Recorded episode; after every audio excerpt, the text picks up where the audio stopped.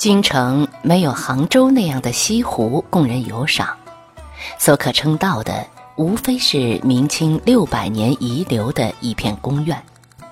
除却颐和园靠着长天阔水聊得几分博媚，其所谓三山五园，亦只是草木清共的庙堂。昆明湖上没有断桥，于是架起一座十七孔桥。没有三天竺和灵隐，于是建起佛香阁、排云殿；没有雷峰塔，于是借来玉泉山的玉峰塔补缺。但无论如何，这里终非林和靖、苏东坡他们的钓游故地，更没有许仙、白娘子，所以弄来弄去，气质上面总也不像。一个可谓林下之风，一个则是珠光宝气；一个仿佛墨泽油香的书卷，一个则是洒金丽粉的福寿图。这两个美人儿似的地方，虽长着同样的眉眼，穿着同样的衣裳，骨子里却非同胞的姊妹。湖山无过，水木自清。在自然的怀抱里，他们倒不在乎什么名分，出落的都是一样的俏皮生动。所以，当我站在知春亭上，凭栏阁柳、极目一望时的风光所得，也绝不输于江南的烟波浩渺。尤其像我这么一个闷在城中，整日和伏天缠斗的人，出城不过数十里，耗时不过半日，便能够踏岸步桥，临风玩水，心里面早该知足。昆明湖上，佛香阁依山而筑，抱水而居；文昌院沧桑古朴，藏珍纳宝。阔如亭，重檐攒尖，翠腰红柱；更有十七孔桥，凌波飞练，垂影若虹。更不必说含虚堂、湖心岛，不必说谐趣园、苏州街，这里随便哪个地方都配得上精巧别致，亦不辜负每一个前来赏它的人。按说风景在眼，落幕入心，在一时一地，对所有人都应当齐效同工。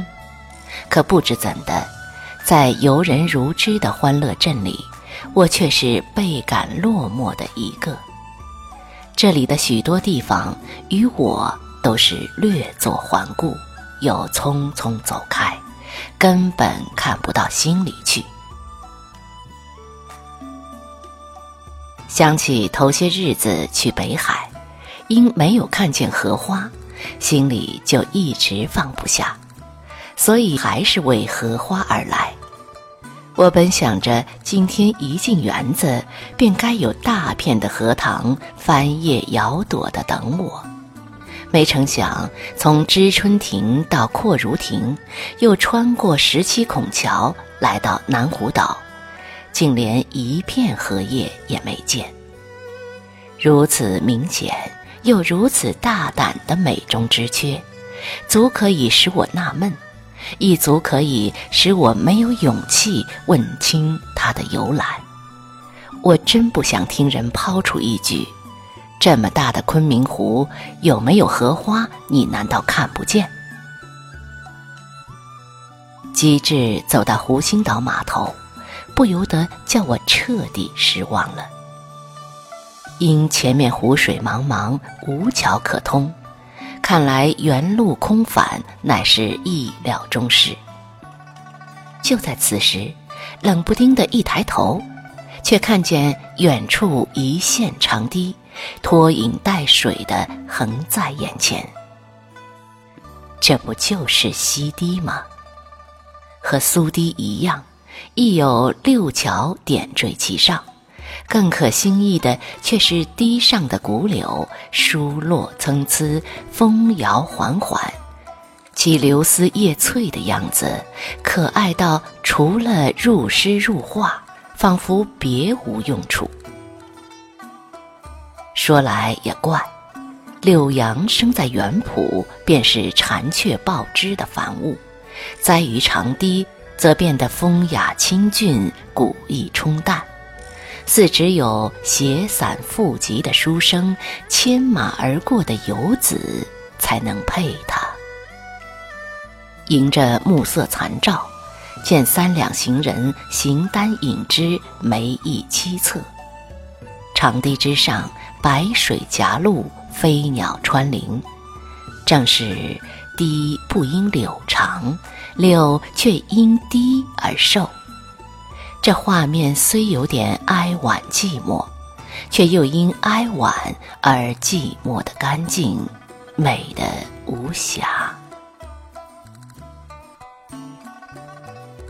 而现在，我正要故舟西去，此时此地亦有个落寞的独行客，情愿为暮色下的溪堤，为溪堤上的古柳，再做一回。